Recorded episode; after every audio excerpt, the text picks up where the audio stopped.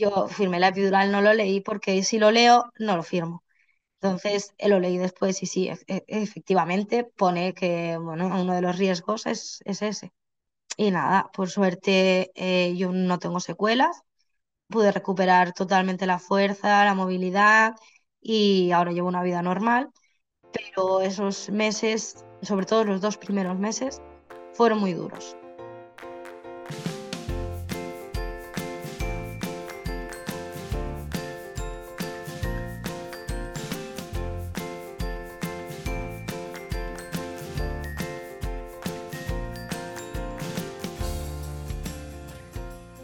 Bienvenida, esto es Planeta Parto, el podcast en el que hablo con mujeres sobre sus relatos de parto y la manera única en la que dieron a luz a sus bebés. Aquí vas a descubrir un mundo de relatos positivos y empoderadores sobre el parto. Yo soy tu anfitriona, Isabel Anthony, mamá de tres niños y activista a favor del parto respetado. Acompáñame cada semana y escucha relatos emocionantes, conmovedores e informativos que te ayudarán a conocer y vivir el parto de otra manera.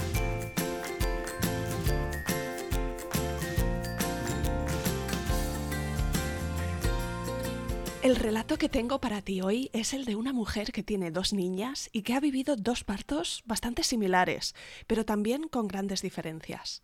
Concretamente, partos hospitalarios inducidos y con epidural. Pero el segundo parto de Laura se complicó de una forma inesperada. Después de nacer su niña y pasadas unas horas desde el parto, sus piernas todavía no recuperaron la sensibilidad ni la movilidad.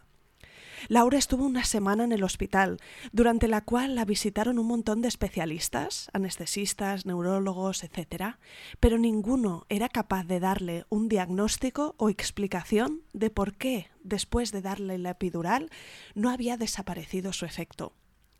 Laura pasó un segundo posparto complicado, sin respuestas, sin saber si iba a recuperar la autonomía y la movilidad de las piernas, haciendo pruebas y rehabilitación. Tuvieron que pasar tres meses hasta que por fin se sintió recuperada. Este es un caso infrecuente de complicaciones de la anestesia epidural, pero Laura me contactó para compartirlo conmigo y contigo en este programa para dar visibilidad a este tipo de circunstancias. Esta es la historia de Laura Serrato. Empezamos.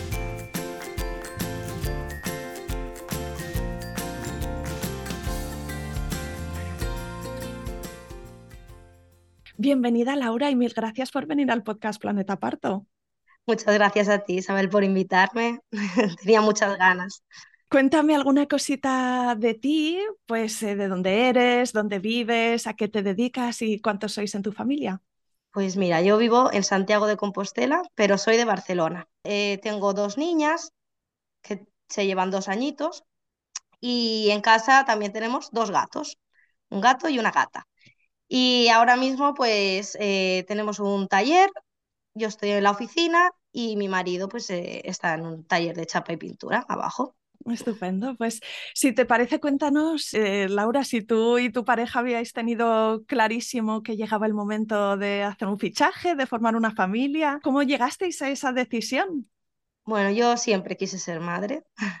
De hecho, yo cuando empecé con mi marido, una de las cosas que le pregunté es, ¿tú quieres ser padre? ¿Cuándo quieres ser padre? Porque yo tenía claro que quería ser madre y, y no quería tardar mucho. Entonces, bueno, cuando ya tuvimos una estabilidad y, y tal, pusimos una fecha. Dijimos, venga, en un año, de aquí era agosto del año anterior, en septiembre del año que viene, comenzamos a buscar. Tenía yo 28 años. Entonces, nada, la verdad que me quedé enseguida, no, no me puedo quejar en ese sentido. Y bueno, el embarazo de, de la mayor, de Aria, al principio muchos vómitos, muchas náuseas, pero bueno, dentro de lo normal. Eh, entonces, las ecografías hasta ahí bien, pero en la semana 20 vieron que tenía eh, un retraso de, de crecimiento. Digamos que estaba dos semanas por debajo de lo que tocaba según la fecha eh, que había ovulado. Y me citaron a las dos semanas para volver a hacer otra eco. Entonces, a las dos semanas, estaba de 22 semanas, eh, volvieron a hacer eco y me dijeron que, bueno, que seguía igual, con el retraso de crecimiento y que era conveniente hacer una amniocentesis para descartar que no hubiera ninguna enfermedad, ningún problema. Y la verdad que eh, ese día fue bastante duro porque en ningún momento me dieron esperanza. Más que nada me hablaron eh, de aborto, bueno, de comité médico para poder abortar en el caso de que hubiera alguna anomalía. Eh, no, no, me dijeron en ningún momento, oye, que esto puede salir bien, ¿sabes? A mí me hablaban ya como si la niña tuviera un problema, ¿sabes? Entonces, nada, pues hicimos la amniocentesis, dejándome guiar por, por lo que me decían los médicos, y estuvimos una semana esperando las pruebas. ¿no? Los resultados. Me imagino que te pues, acuerdas de esa sensación, ¿no? Durante cada minuto de esa semana. Yo esa semana me la tiré en la cama, porque claro, al no darte esperanza, pues yo también los veía como muy convencidos, ¿no? De que realmente pasaba algo. Y nada, pasó la semana, nos dieron los resultados, estaba todo bien. Y bueno, hay una tranquilidad, pero aún sigues todo el embarazo. Me citaban cada dos semanas para hacer ecografía y, el Doppler, ¿no? Para, que, para ver que le llegaba bien todo el flujo a la niña.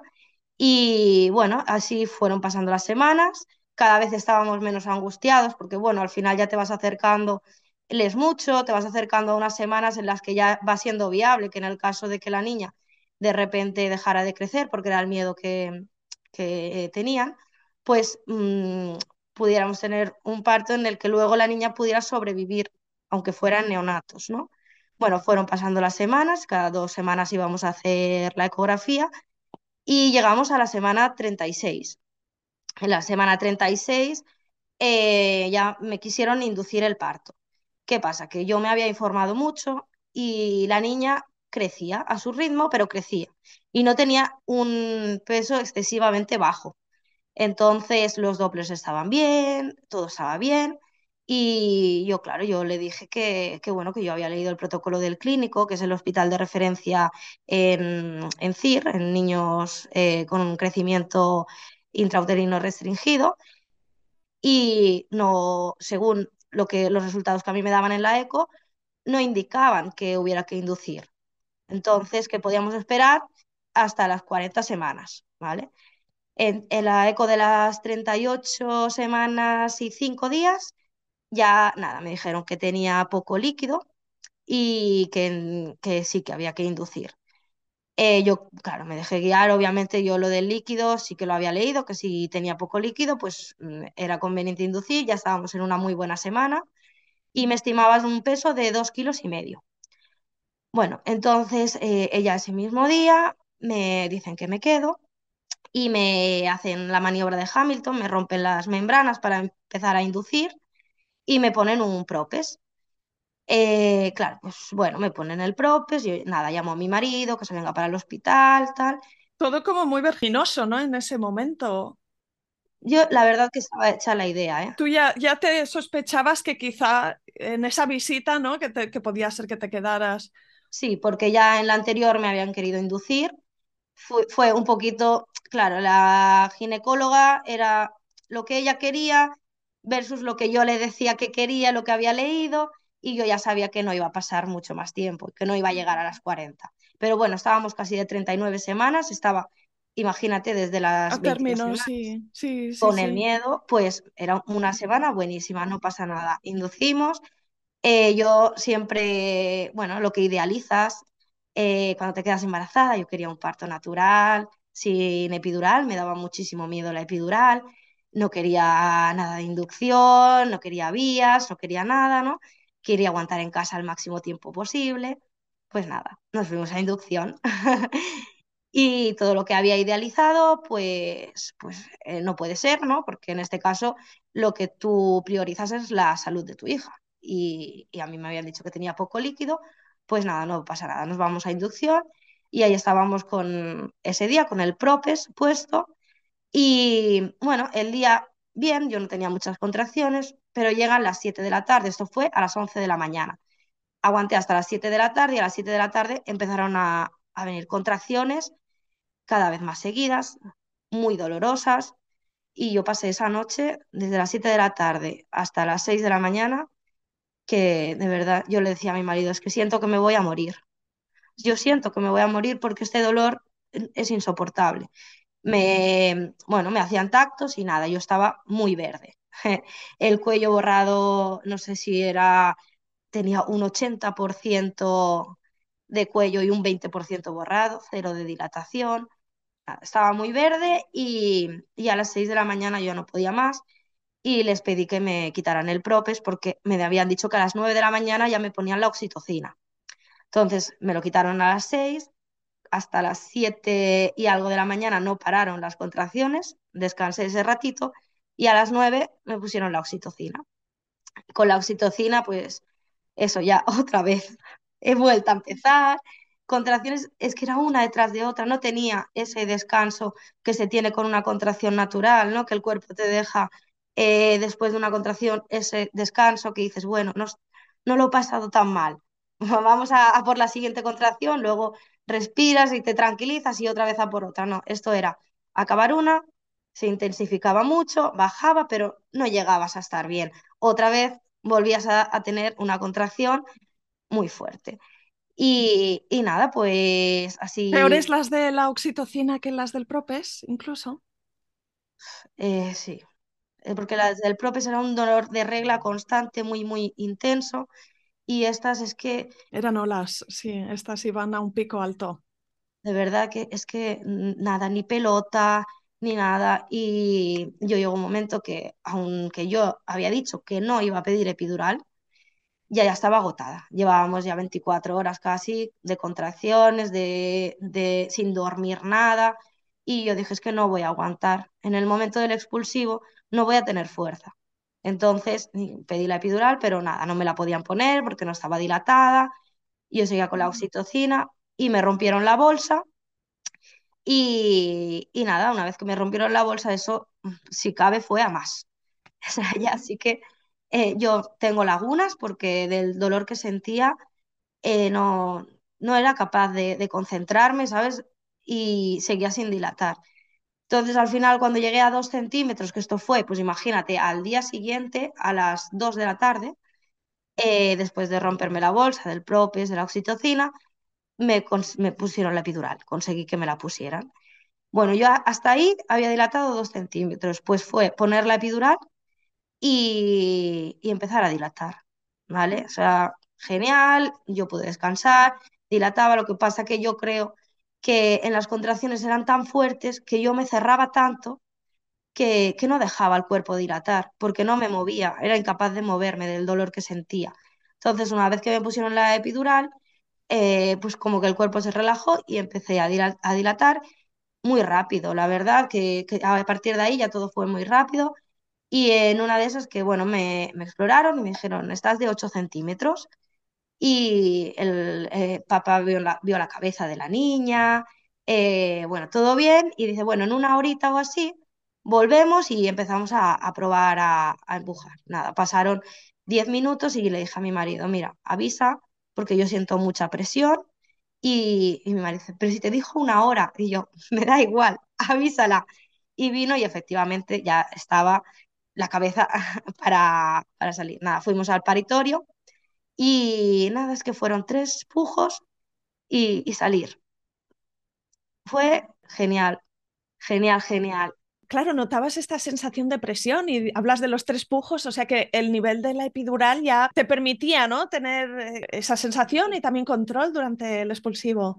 Sí, de hecho tengo una anécdota que cuando acabamos, bueno, cuando acabé de parir y mm, cogieron a la niña, porque claro, como por el bajo peso tenían que pesarla y tal, y me dijeron, ahora vamos a cambiarte ¿no? de, de la camilla del paritorio a, la camilla tuya. Y yo entendí que me cambiara yo. Pues imagínate, yo con la epidural puesta, una pierna en una camilla, la otra en la otra, goteando sangre, y de repente se giran la ginecóloga, ¿no? Eh, eh, mi marido y tal, ¿pero qué haces? Y yo, no me dijeron que me cambiara de camilla. No, no, que ahora te cambiábamos, mujer, pero ¿qué haces? y, y, nada, la niña al final, ya te digo, me estimaron el día de antes dos y medio y pesó 2,960. muy buen peso. Todo bien, no tuvo que ir a, a neonatos, nada, genial. Y nada, en dos horitas estábamos en la habitación y como nació ya a las nueve de la noche, pues eh, estuvimos, nada, un día y medio en el hospital y nos fuimos para casa.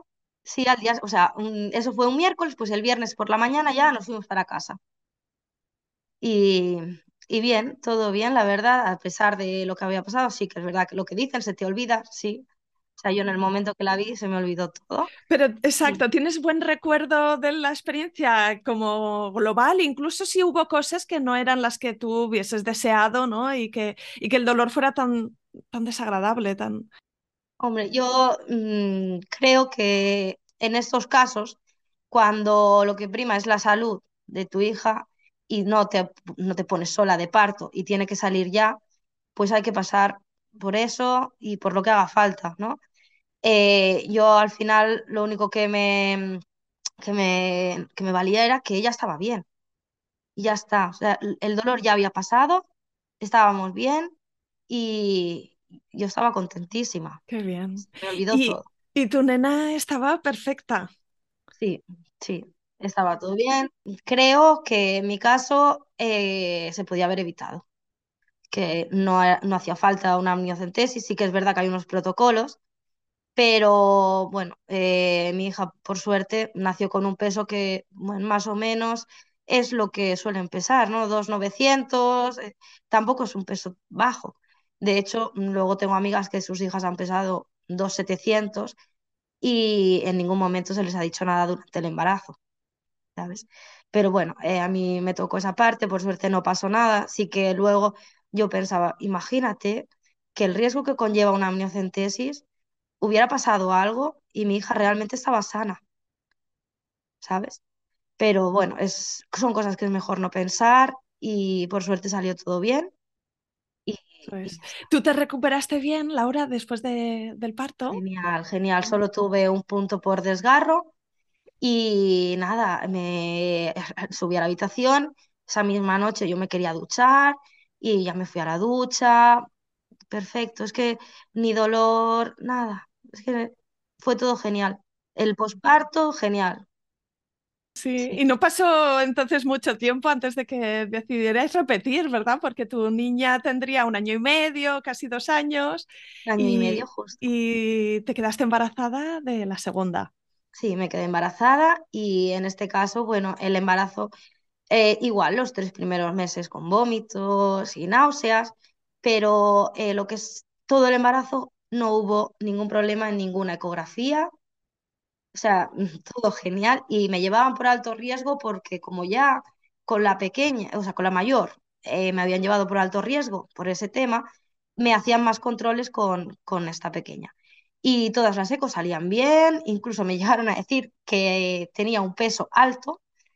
Y, y bueno, eh, eh, con esta sí que llegamos a la semana 40 más 5 y un día estábamos aquí en casa ya deseando que saliera, ¿no?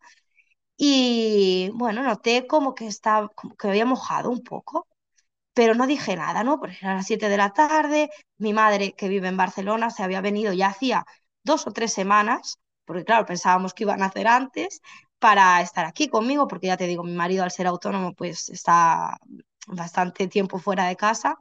Y, y bueno, con dos niñas pequeñas iba a necesitar, ¿no? Un poco de ayuda. Y, se vino mi madre y ya, claro, estábamos deseando de que saliera la pequeña, que se llama Naya.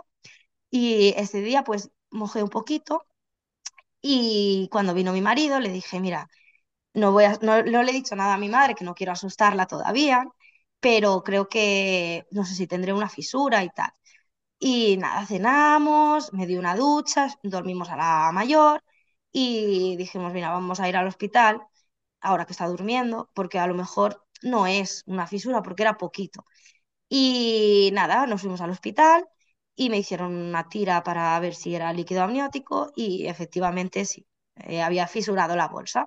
¿Y notabas alguna otra cosa? ¿Tenías como un poco de dolor de regla, alguna contracción? ¿Habías tenido alguna contracción hasta ese llevaba, momento? llevaba tres semanas con contracciones, pero muy espaciadas, eran bastante fuertes, pero eran muy espaciadas, ¿sabes? O a lo mejor era durante una hora al día, luego se paraban. Entonces, eh, no era una cosa para guiarme, porque como ya llevaba tres semanas así, pues sí que es verdad que me hicieron monitores y salían contracciones, pero no contracciones de parto, eran muy irregulares. Entonces, nada, me quedé, ya me dejaron ingresada y me dijeron que es- esa noche a ver si me ponía de parto y que si no, por la mañana eh, iban a, a inducir. Vuelta lo mismo. ¿Y qué pensaste? Porque ahí puede ser que dijeras, bueno, pues esto ya lo conozco, o puede ser que pensaras, no, otra vez no, me toca igual. Pues la verdad que me dio un bajón. Eh, mira que me quedaba toda la noche, pero yo decía, si no me puse ya de parto, ¿sabes? Y, y me entró un bajón y me puse a llorar, porque bueno, yo iba todo tan bien que yo dije, este parto, vamos, va a ser, eh, seguro que me pongo sola de parto, ¿no? No me van a tener que inducir porque todo va bien. No pensaba que me iba a pasar de semanas siendo ya la segunda. Pensaba que, que iba a venir antes incluso de las 40 pero nada, se hizo de rogar. Y nada, estamos, bueno, eh, me dejaron ingresada, como te digo, esa noche ya me subieron a planta y justo llegamos a la planta y me llama mi madre, que estaba con, con la mayor aquí en casa y la mayor pues le dolía el oído y tenía fiebre. Eh, ¿qué pasa? Que mi madre ah, no es de aquí, no quería tampoco mandarla a urgencias sin conocer esto, ¿no? Y le dije a mi marido, mira, como yo no estoy de parto, no tengo ni contracciones, vete, coge a la niña, la llevas tú, a, la traes al hospital, al mismo hospital, claro, la traes a urgencias y hacemos el cambio y que se quede mi madre conmigo y tú te quedas con, con Aria, porque prefiero, ¿no? que al final eh, esté con el padre, ¿no? Y, y yo no tenía problema en quedarme con mi madre, que total, yo pensaba que no me iba a poner de parto. Pues nada, se fue y cuando vino mi madre, eh, empecé con contracciones, ya contracciones seguidas, ¿no? Fuimos cronometrando, eh, empezamos por cinco minutos, cuatro minutos, tres minutos y, y eran fuertes. ¿Y cómo fue para ti y cómo fue para tu madre el compartir ese, esa experiencia, esos, es- ese rato? Pues mi madre la verdad que sufría. Yo Mm, entiendo que ver sufrir a un hijo eh, tiene que ser duro.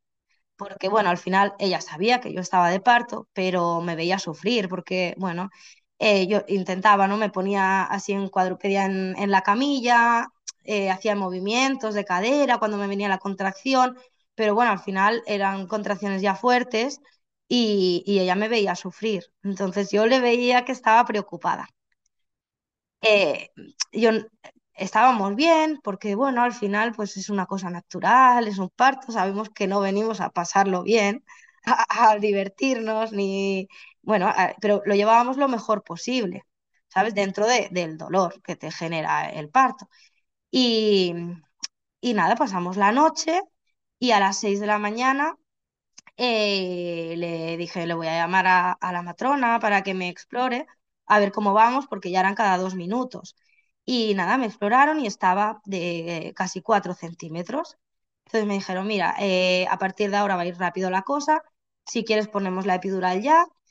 Y yo la verdad que, igual que con la mayor sí que me, no quería epidural, pues con esta dije, me fue tan bien con Aria que el miedo que tenía a la epidural ya no lo tenía ahora. Entonces dije, ¿para qué voy a sufrir? Pues, pues sí, ponemos la epidural. Y me pusieron la epidural y nada, eh, cuestión de dos horas ya estaba dilatada completa, hicimos el cambio de nuevo y vino mi marido y se fue mi madre, ¿no? Con, con la mayor, porque me dijo ya la matrona, mira, eh, si quieres que el padre esté en el parto, tiene que venir ya, porque esto va rápido, ¿sabes? Y nada, hicimos así, vino y comenzamos a pujar y la verdad que el expulsivo fue más lento que con la mayor. Luego eh, fue porque cuando ya, después de creo que fueron dos horas y pico de expulsivo, era porque la niña venía con, no con una vuelta, pero sino con el cordón a modo de cinturón. a modo de bolso. Entonces, claro, eh, ella intentaba salir, pero volvía a retroceder. Y luego eso se dieron cuenta una vez que ya estaba fuera, ¿no? Que tenía el, bueno, yo se lo vi, de hecho, tenía el cordón aquí a modo de bolso. Por eso tardó más.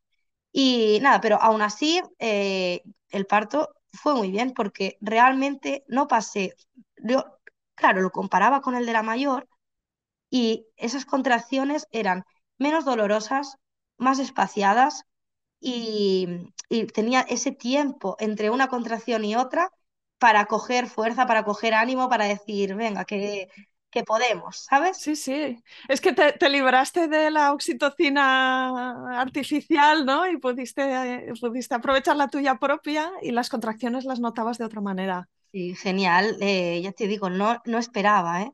ponerme sola de parto porque entré sin estar de parto y dije, no me voy a poner esta noche. Pero al haber fisurado la bolsa, pues el cuerpo, ¿no? Eh, Sí, empezó a trabajar. Mm. ¿Y te acuerdas cuánto pesó Naya al nacer? 300, más o menos andaban el mismo peso. Piensa que una nació de 38 y ocho y la otra de Ujú. 41 Sí, sí, casi. cierto. Entonces, al final, eh, pues no sé por qué con el embarazo de una en las ecos había tanto problema y con la otra estaba todo tan bien, que incluso con Naya me decían que, que iba a pesar más. Me, me estimaban 3.600. O sea, con una me estimaban de menos y con la otra me estimaban de más. ¿Y pudiste, pudiste hacer piel con piel? ¿Te la pusieron encima? Nada más nacer, ya la pusieron en el pecho, estuvimos juntas y, y nada, las, la horita o dos horitas que te dejan en paritorio y ya luego subimos a la planta. Y bueno, eh, en planta, bueno, yo a las, nada, nada más subir de planta, eh, me quise poner de pie, porque bueno, ya con Aria me pasó lo mismo, me quise poner de pie y al momento de ponerme de pie me caí al suelo eh, desplomada. No, no sentía nada las piernas. Pero espe- espera, porque ahora estoy pensándolo. eh, normalmente cuando te ponen epidural, eh, no te llevan a planta antes de que se haya pasado el efecto. En tu caso sí que te llevaron en- enseguida. A mí eh, ni, ni con, la- ni con la mayor ni con la pequeña, Sí, simplemente me quitaron el catéter y, y ya está, ¿eh? A la hora ya nos fuimos para sí. planta. Pero Sí no te valoró alguien de, vale, pues ya has recuperado la sensibilidad o ya estás lista. No, ni con ninguna de las dos. Vale. Sí, sí, porque esa caída sería un susto tremendo.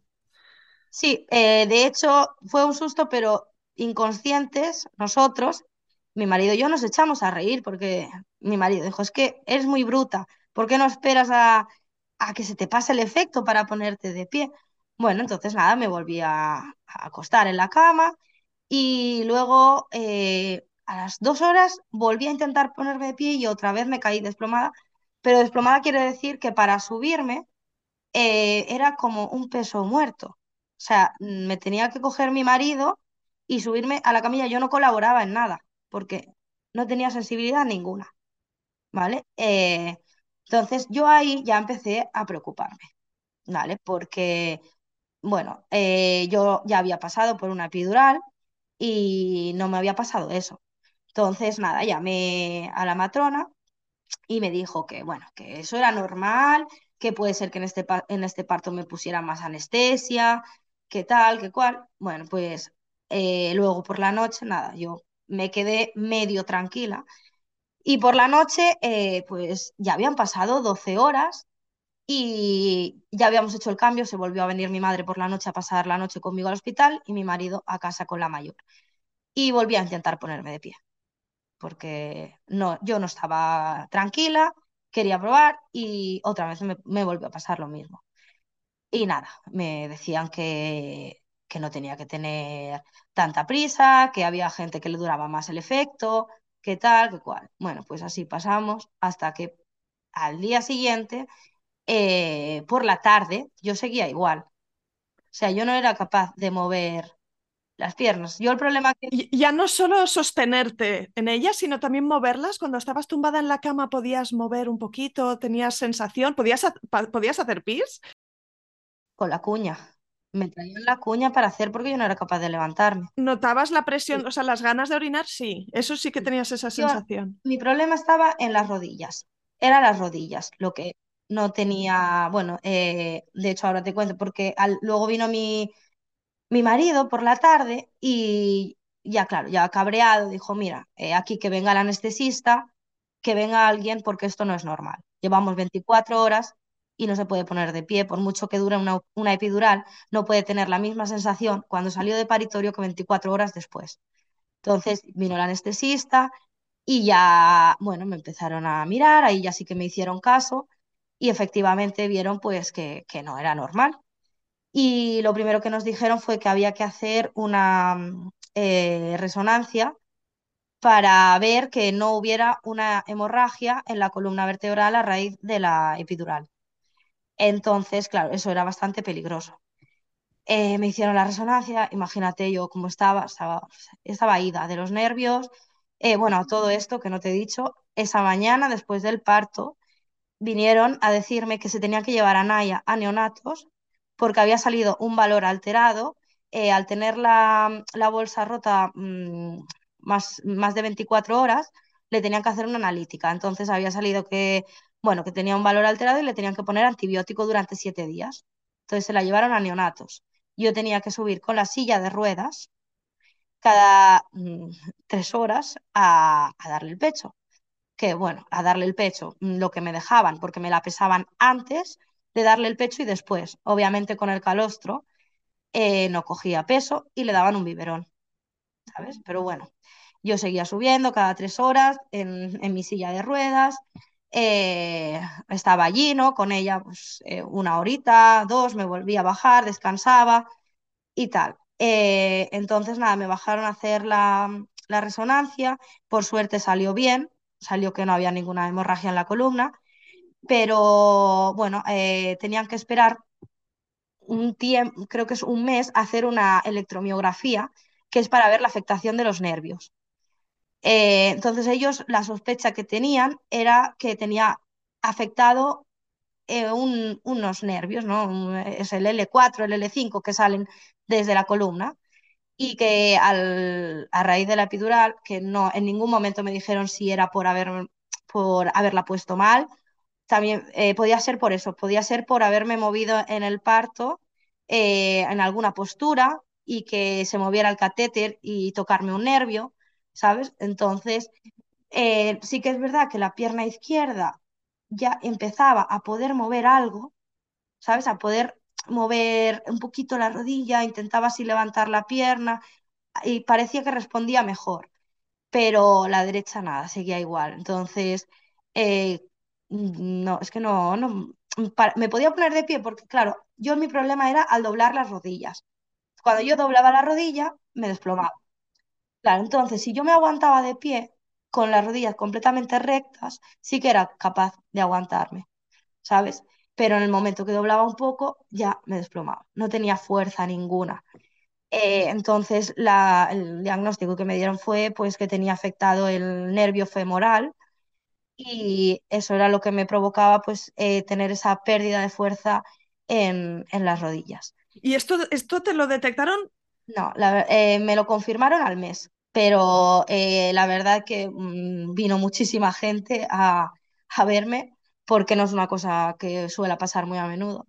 Y, y vinieron a verme neurólogos, eh, neurocirujanos, anestesistas, y pasaban, cada uno eh, pasaba a lo mejor dos o tres veces al día para ver cómo iba, me hacían pruebas, ¿no? Si notaba el frío, si notaba el calor, porque yo tenía, yo notaba bien el frío, el calor, cuando me pinchaban lo notaba, pero tenía como ese hormigueo cuando se te duerme un pie Sí, o una pierna, pues ese hormigueo lo tenía yo en todo, en- de rodilla para abajo. Entonces, nada, el- ellos coincidían todos en lo mismo, que había, que era una afectación del nervio femoral.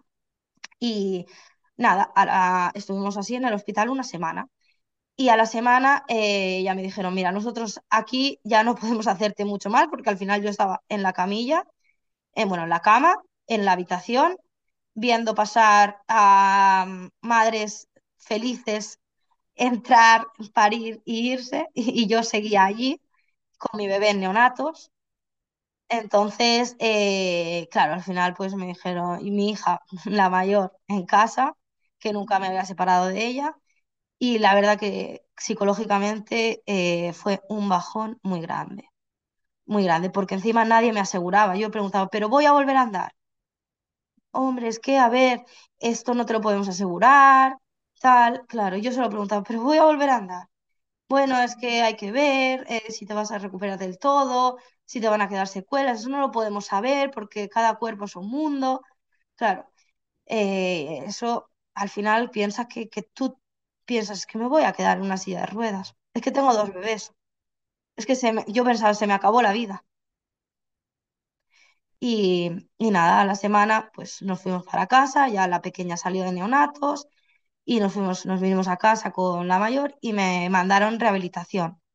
Eh, entonces yo iba cada día a rehabilitación eh, en, en el, en el hospital y ahí me hacían unos ejercicios, eh, me hacían unos masajes y sí que es verdad que yo iba, yo podía mover un poquito más, un poquito más, pero muy lentamente, ¿sabes? Y, y, bueno, con, yo era capaz de, de andar por casa, lo que pasa que, claro, imagínate, para ir al baño te tienes que agachar. Entonces yo necesitaba que alguien me levantara luego, porque no, no tenía esa fuerza de levantarme, ¿no? Claro, o a lo mejor me ponía a jugar en el suelo con la niña y me tenía que levantar luego alguien. Y no, no era independiente. Eh, bueno, por suerte estaba mi madre aquí, mi suegro también. Y, y bueno, eh, yendo a la rehabilitación, pero yo no estaba bien psicológicamente, porque yo no veía, no sabía si me iba a recuperar del todo sí, cuánto tiempo me iba a llevar, eh, cuándo iba a poder coger a mis hijas, porque yo no podía llevar a mi hija de la cuna a, a la, sala, ni cogerla en brazos, me la tenían que traer para darle la teta. Claro, eh, me sentía inútil con dos bebés y me sentía que no podía eh, realmente hacer de madre como me hubiera gustado, ¿no? Como hice con la mayor. Entonces, ¿Y, y se te, te ofrecieron algún tipo de, de apoyo en ese plano, ¿no? De hablar con la psicóloga en el hospital o... mm, Pues mira, Isabel, estando eh, en el hospital, yo lo pedí, porque yo dije, me estoy hundiendo psicológicamente y me gustaría poder hablar con alguien, algún psicólogo.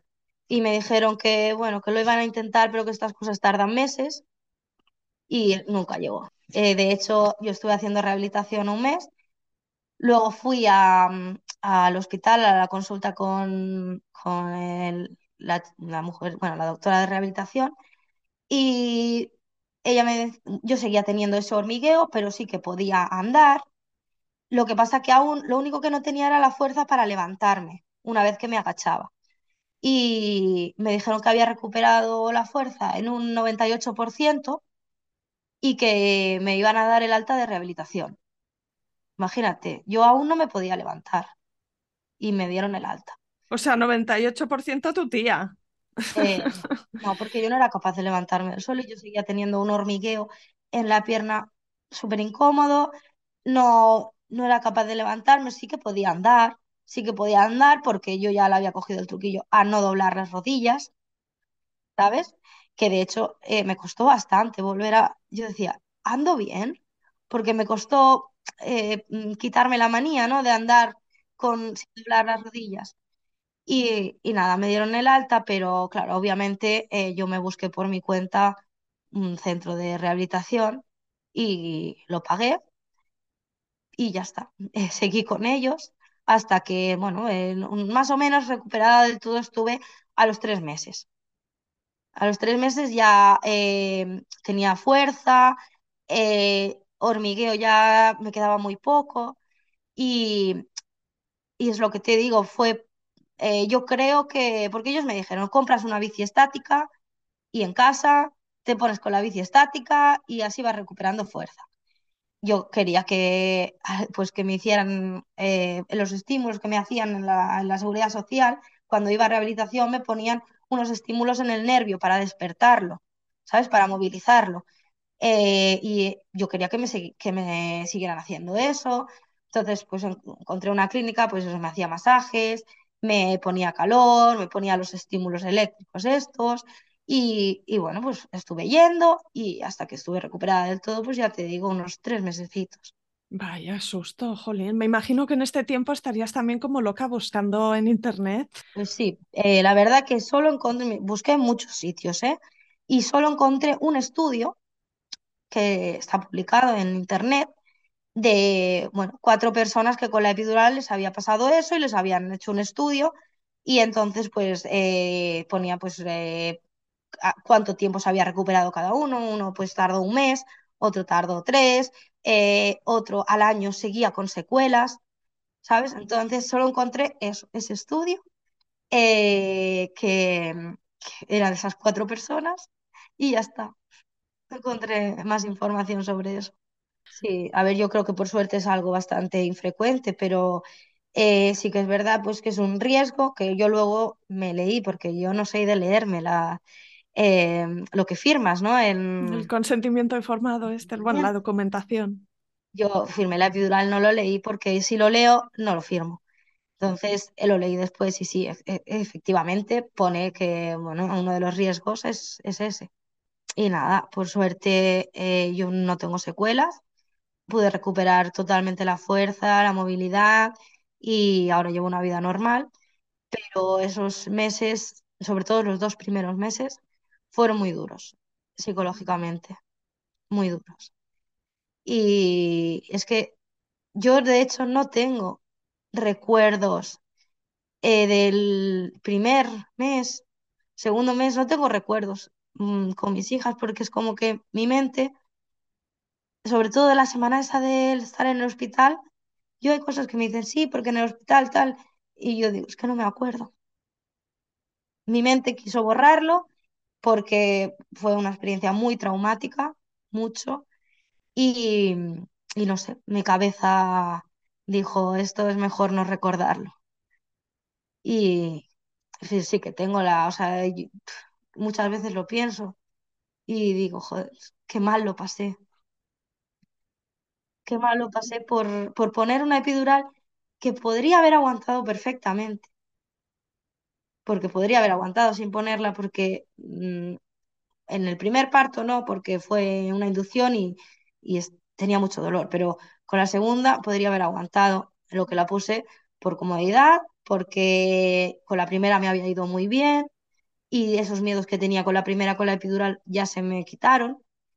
Y con la segunda eh, lo daba por hecho que la iba a poner y cuando me preguntaron, no dudé. Da mucho miedo.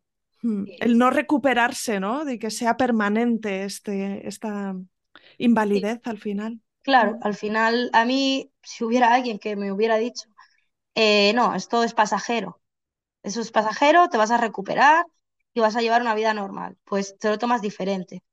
Pero claro, obviamente nadie se va a mojar a decirte una cosa que no conocen, que no saben, que probablemente es la primera vez que lo han visto en su vida y que no saben tu cuerpo cómo, cómo va a reaccionar.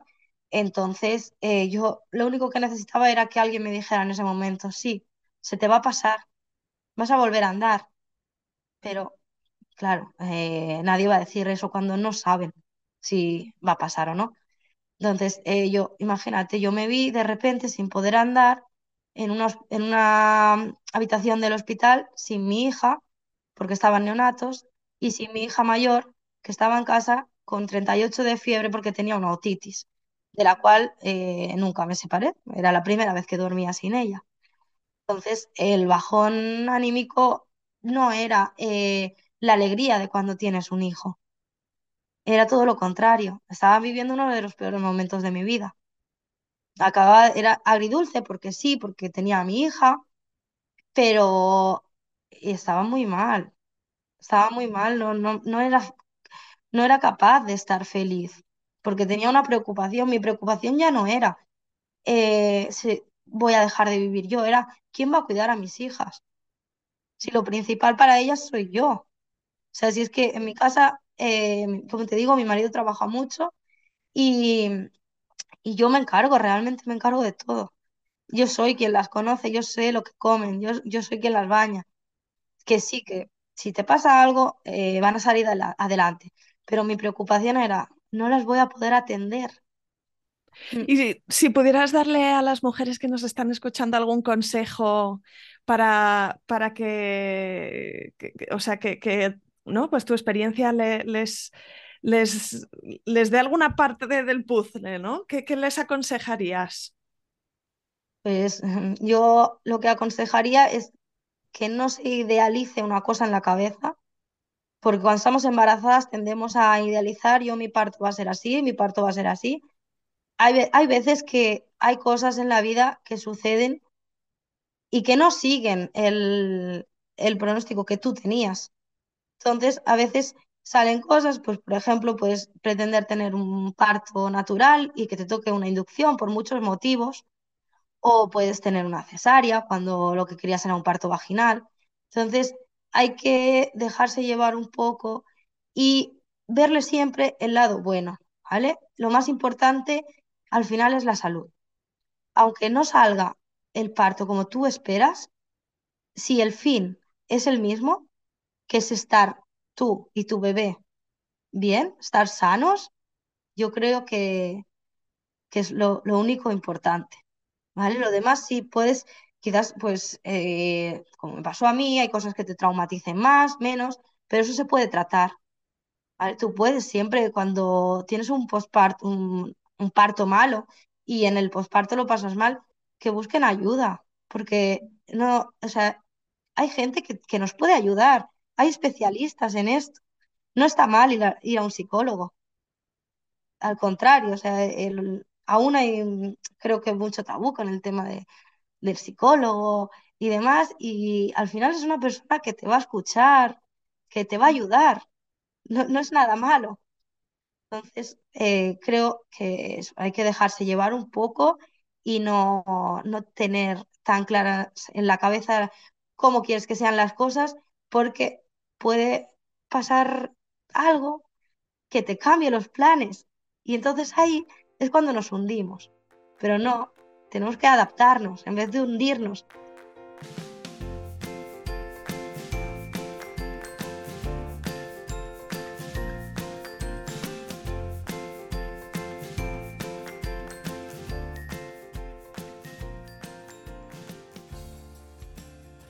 Aquí acaba este episodio.